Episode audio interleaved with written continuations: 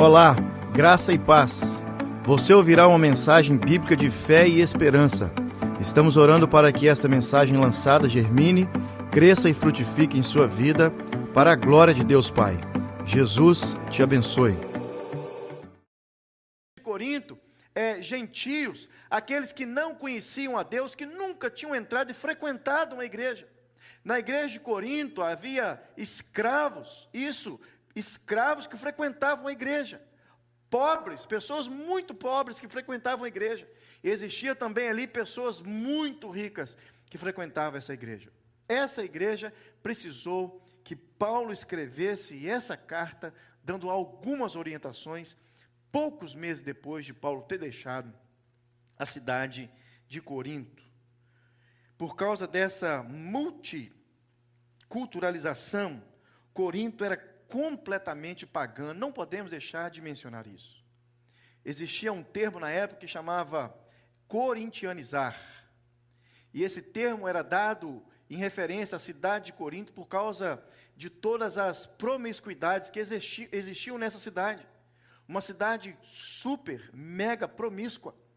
E esse termo corintianizar da época significava que a sexualidade imoral naquele lugar, naquela cidade, era muito grande. Por ser um centro estratégico do comércio, a cidade buscava proporcionar prazeres diversos. A igreja de Corinto era composta de judeus e gentios que se digladiavam entre si o tempo todo, irmãos brigando entre si o tempo todo. Você vê todas as vezes que nós temos a ceia do Senhor, quando nós usamos o texto de Coríntios, Paulo fala assim: olha, vocês estão comendo um na frente do outro. Nós hoje não entendemos isso, porque a nossa ceia hoje é celebrada um pouco diferente. Mas naquele tempo era uma mesa grande, as pessoas traziam as comidas e eles realmente tinham uma ceia digna de ser dita a ceia do Senhor. E o texto fala que uns comiam na frente do outro, outros não esperavam o outro, outros bebiam tanto que chegavam a, a se embriagar. Essa era a situação dessa igreja. Havia disputa dentro da igreja pelos primeiros lugares. Há é, é, constantes brigas entre judeus e os gentios, fofocas, imoralidade, pessoas processando umas às outras, processos judiciais dentro da igreja. E Paulo também, no decorrer da carta, ele diz: Olha, vocês não têm hum, condição de resolver entre vocês, vocês precisam levar um irmão para a corte. Resolvam entre vocês. O apóstolo Paulo plantou a igreja de Corinto no final da sua segunda viagem missionária. De Corinto, de Corinto Paulo vai para, para Éfeso, na Ásia Menor, e de lá manda essa carta aos irmãos aqui de Corinto. Então, no texto que lemos, encontramos Paulo instruindo a igreja de Corinto com as seguintes, com as seguintes palavras. Versículo 17: Ande cada um segundo o Senhor lhe tem distribuído, cada um conforme Deus o tem chamado. É assim que ordeno em todas as igrejas.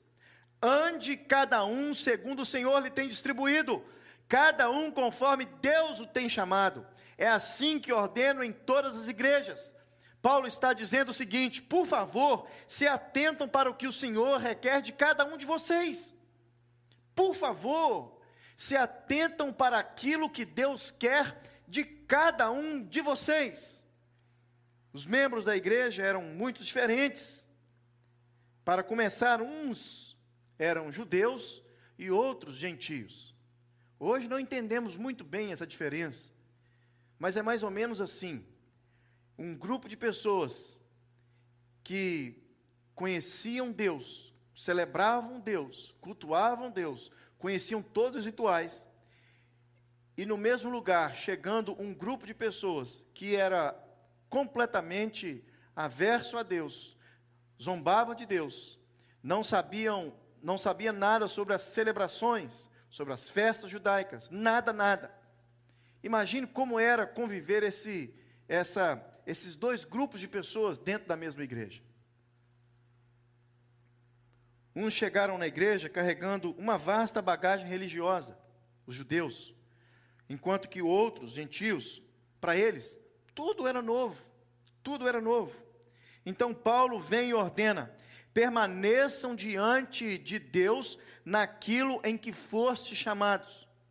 Apesar da existência, da distância existente entre a igreja do século, daquele primeiro século e a igreja hoje, várias coisas essa igreja tem em comum com a nossa, especificamente a nossa igreja Vida Nova aqui em Toronto.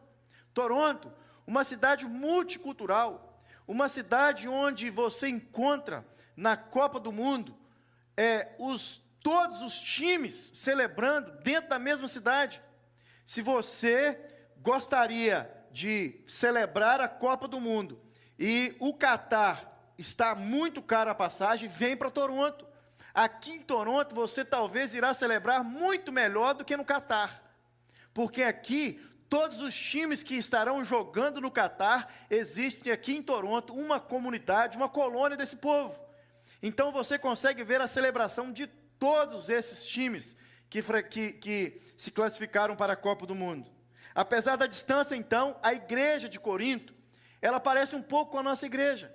Uma igreja atípica, como o nosso pastor Senis sempre diz. Isso mesmo, uma igreja atípica. Para começar, irmãos de outros países aqui dentro da mesma igreja. Em segundo lugar, irmãos do Brasil, mas de outros estados. Irmãos do mesmo Brasil, de outros estados, de igrejas diferentes umas das outras. Irmãos do mesmo Brasil, outros estados, igrejas diferentes umas das outras, com uma bagagem religiosa completamente diferente uns dos outros. Irmãos que não, não têm o costume de carregar a própria Bíblia. Irmãos que ainda não foram batizados, e quando você vai perguntar, meu irmão, você é, já. Não, pastor, frequenta a igreja há 10, não, ainda não foi batizado, 10 anos de igreja. Irmãos que vieram de famílias completamente diferentes uma das outras. Uns cumpriram o protocolo cristão direitinho, namoraram, noivaram, casaram, tiveram seus filhos. Os pais frequentaram a festa do casamento. Os pais fizeram parte do casamento. Outros irmãos que namoraram, fora da vontade dos pais, de Deus, pularam o noivado, engravidaram. E a família não pôde participar do casamento, um brigado com o outro, aquilo, aquela bagunça. E hoje nós estamos dentro do mesmo lugar, do mesmo recinto, da mesma igreja, celebrando a Deus juntos. Olha que igreja atípica, super diferente das demais, daquela que eu fui criado. Aquela igreja onde nós crescíamos juntos, todos juntos, desde pequeno, do berço, do maternal, até se tornar um diácono, um presbítero, um pastor da igreja.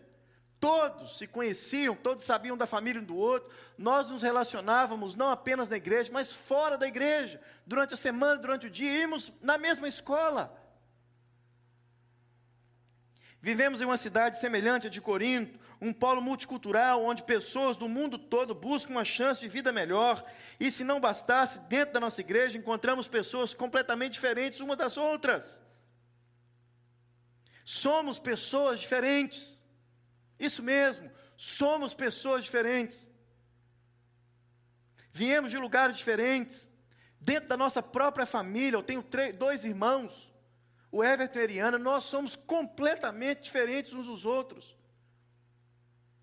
Mais velho, claro que sou eu, um pouco mais bonito do que os outros dois, mais inteligente, mais elegante, claro um pouco diferente. Nós somos diferentes uns dos outros, o gosto é diferente. Minha irmã, por exemplo, ela não detesta camarão, não gosta de camarão. Mineiro também gostar de camarão, um preço danado de camarão lá em Minas Gerais, é impossível gostar. Somos diferentes uns dos outros, filhos do mesmo pai, da mesma mãe, diferentes uns dos outros. Paulo, então, gentilmente, gentilmente, Paulo recebe essa carta aqui, é, esse pedido de ajuda, de socorro da igreja, e gentilmente ele diz no versículo 17: ande cada um segundo o Senhor lhe tem distribuído, cada um conforme o que Deus tem chamado. Versículo 20: cada um permaneça na vocação em que foi chamado. Versículo 24: cada um permaneça. É, permaneça diante de Deus naquilo que foi chamado, três versículos que falam a mesma coisa. A igreja sempre será um lugar, preste atenção nisso, gostaria que você prestasse muita atenção nisso. Se você perder esse foco que eu vou falar aqui, você não consegue parar e permanecer em igreja nenhuma. Estou falando para crentes, convertidos, lavados e regenerados no sangue do Cordeiro. Se você não prestar atenção no que eu vou dizer para você aqui agora, você não permanece em igreja nenhuma. E se você ainda está aqui com esse pensamento contrário ao que eu vou dizer, cedo ou tarde você também vai embora. Talvez você nem irá voltar depois da pandemia. Olha que curioso e intrigante. A igreja sempre será um lugar de portas abertas, onde pessoas diferentes se reúnem. Vou repetir mais uma vez. A igreja sempre será um local de portas abertas, onde pessoas diferentes se reúnem. Isso mesmo. Um local de portas abertas, onde pessoas diferentes se reúnem. Se eu quisesse que a igreja fosse apenas de pessoas mais ou menos parecido comigo, nem os meus irmãos estariam aqui. Paulo cuidadosamente, então, recomenda à igreja atípica de Corinto a zelar pela vocação a qual haviam sido chamados. Paulo diz: irmãos, irmãos, cada um permaneça diante de Deus naquilo em que fostes chamados.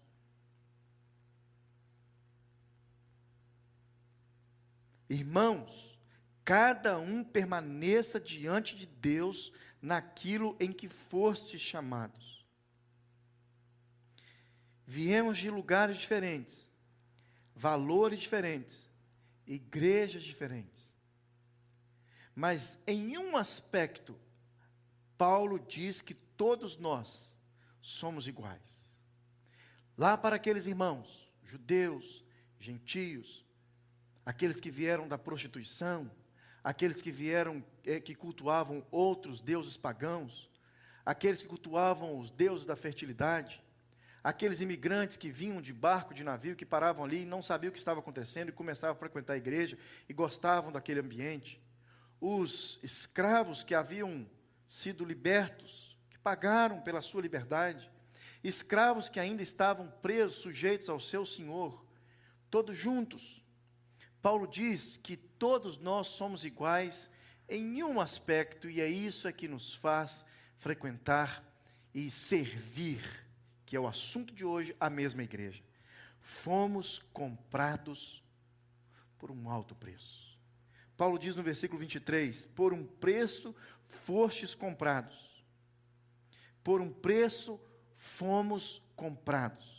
A morte de Cristo na cruz abriu as portas da igreja para que judeus e gentios, escravos e livres, pudessem celebrar juntos sem nenhuma reserva. Hoje, sem reserva, desfrutamos como igreja do ato resgatador de Cristo Jesus. Fomos resgatados, comprados novamente. Reconhecemos que Jesus Cristo é o nosso resgatador. Reconhecemos que através da morte de Jesus naquela cruz, nosso resgate foi consumado somos dele, comprados por um alto preço para andarmos conforme Deus o, tem nos chamado. Somos dele, comprados por um alto preço para permanecermos na vocação em que fomos chamados. Não há mais diferença entre nós. Cristo nos uniu pelo seu sangue e hoje nós somos um. Um em Cristo Jesus. Podemos congregar juntos. Podemos celebrar juntos cultuar juntos, porque Jesus e por Jesus e para Jesus fomos feitos servos, escravos, disse o apóstolo Paulo. Somos servos por amor de Jesus Cristo. Servos por amor. Então Paulo vem e diz: permaneça diante de Deus naquilo que fostes chamados. William Perkins, um teólogo do século XVI, disse o seguinte: todo cristão possui pelo menos uma vocação diante de Deus. Todo cristão possui pelo menos uma vocação diante de Deus. Se atente para isso. Para ele, para Deus, para diz desculpe, para William Perkins, vocação não era o mesmo que ocupação profissional, mas o chamado de Deus para promover o bem comum e a glória de Deus. Segundo William Perkins, vocação diz respeito à realidade da vida do cristão no mundo. É o espaço no qual, através do serviço, a verdadeira espiritualidade é vivida. Vocação é o espaço através do qual o serviço, através do serviço, a verdadeira espiritualidade é vivida. Para Perkins e para os puritanos de modo geral, o serviço e a atuação do cristão na esfera pública expressam o verdadeiro sentido da espiritualidade. Ou seja, você é salvo, você é santo, você serve. Você é comprado, você recebe uma ferramenta de Deus, dons espirituais, você serve. Você é comprado por Cristo Jesus, você agora faz parte de uma igreja, você recebe uma ferramenta de Deus e você serve. Essa é a base do cristianismo. Essa é a base do Evangelho. O Evangelho de nosso Senhor Jesus Cristo é um Evangelho de servos, é um Evangelho de pessoas que servem, é um Evangelho de pessoas que não só olham para dentro de si, já abortaram os seus olhares de, de para dentro de si e agora olha para o reino de Deus, olha para as pessoas que estão ao seu redor, não olha apenas para a sua família também, isso é sério. Algumas pessoas elas olham apenas para a sua família. Não, nós olhamos para o reino de Deus, e o reino de Deus não é apenas a sua família. Eu gostaria de fazer esse, essa virada nessa mensagem, já que nós aprendemos que todos nós somos iguais, somos comprados, não somos mais gentios, nem judeus, nem escravos, nem livres, somos todos unidos, somos todos juntos, unidos pelo sangue de Cristo Jesus. Eu gostaria de trazer para você agora três verdades a respeito do serviço cristão. Toda família, nota 10, serve ao Senhor juntos.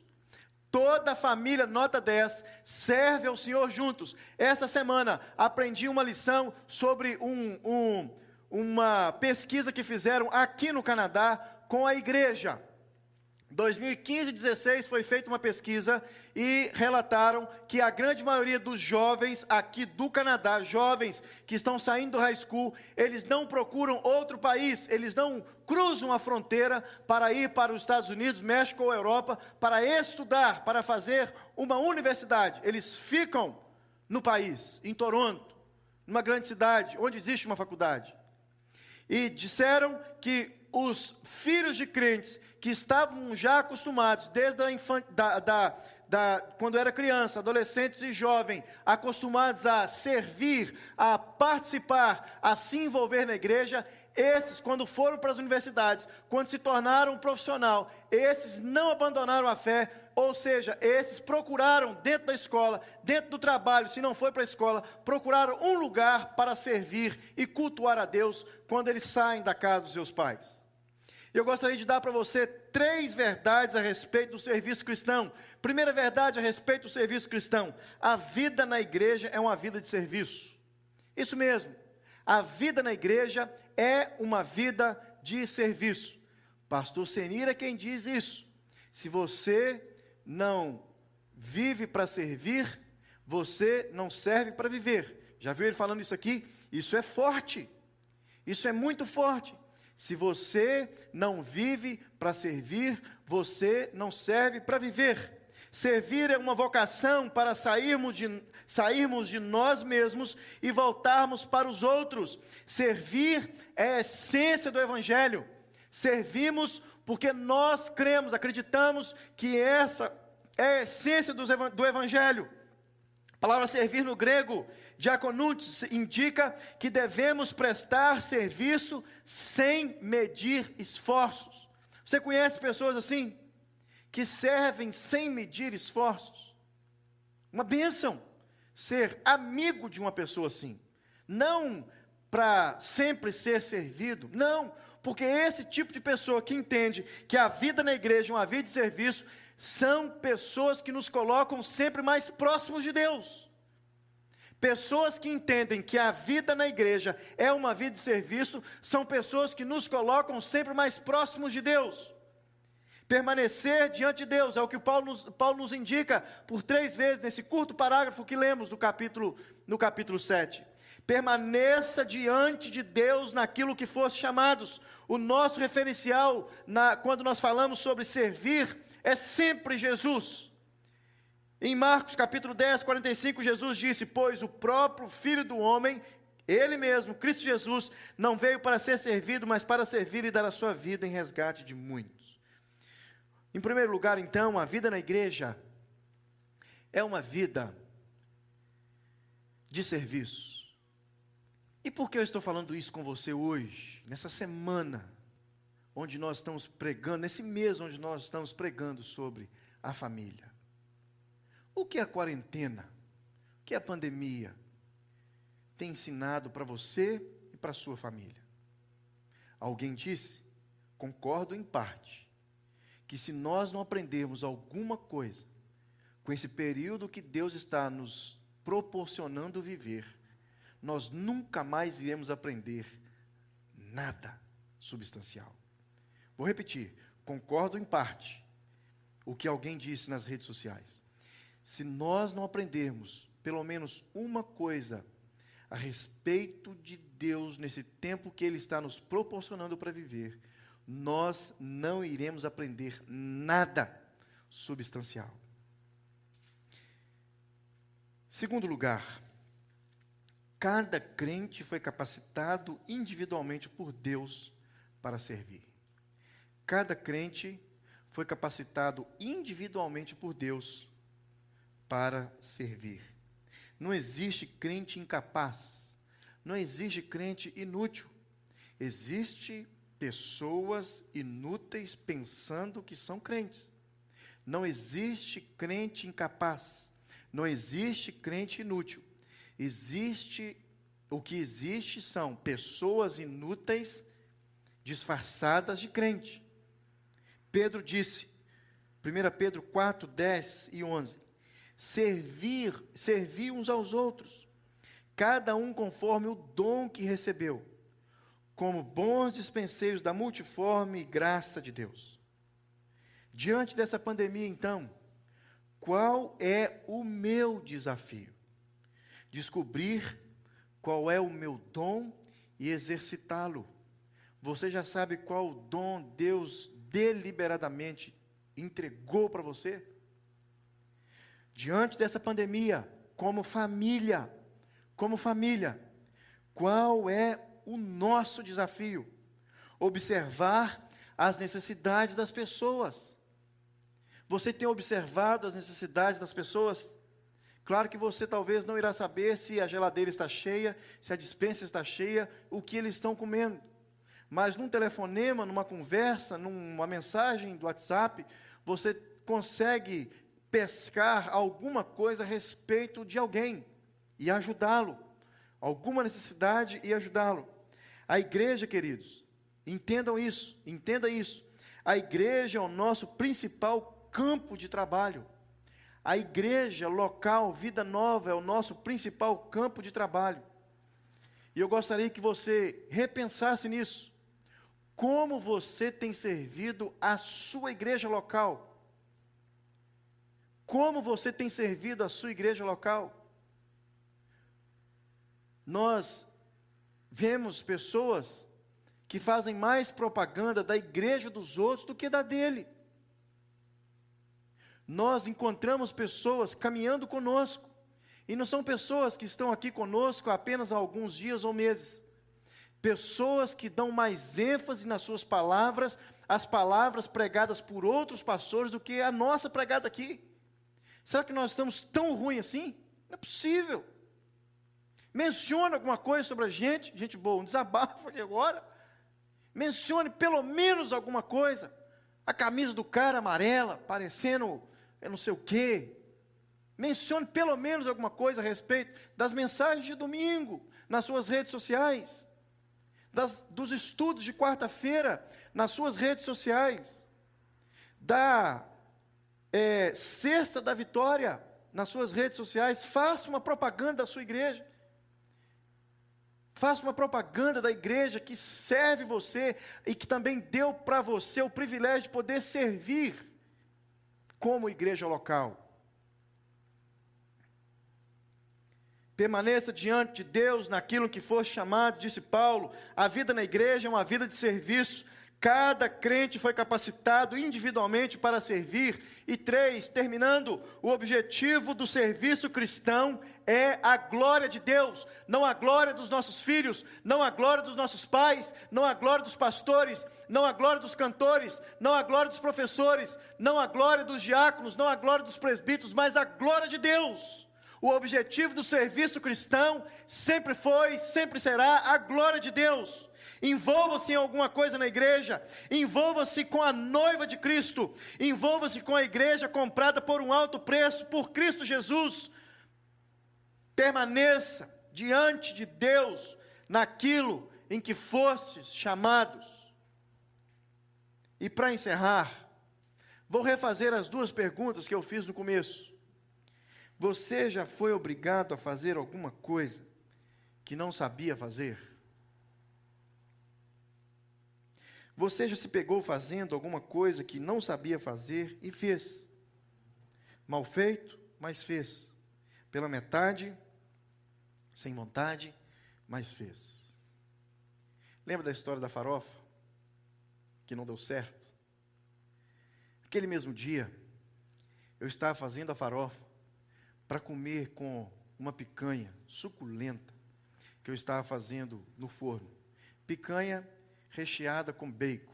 Aquela que você coloca bacon por dentro, bacon por fora, aquela que fica assim, sabe? Derretendo.